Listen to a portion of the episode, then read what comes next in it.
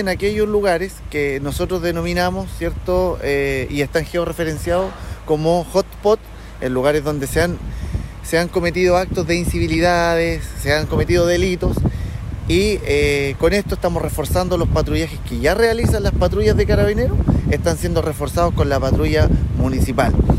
Esto en base a un funcionario municipal acompañado de un carabinero para que el patrullaje sea más seguro para ambos funcionarios y para marcar una presencia, ¿cierto? y cercanía con los vecinos.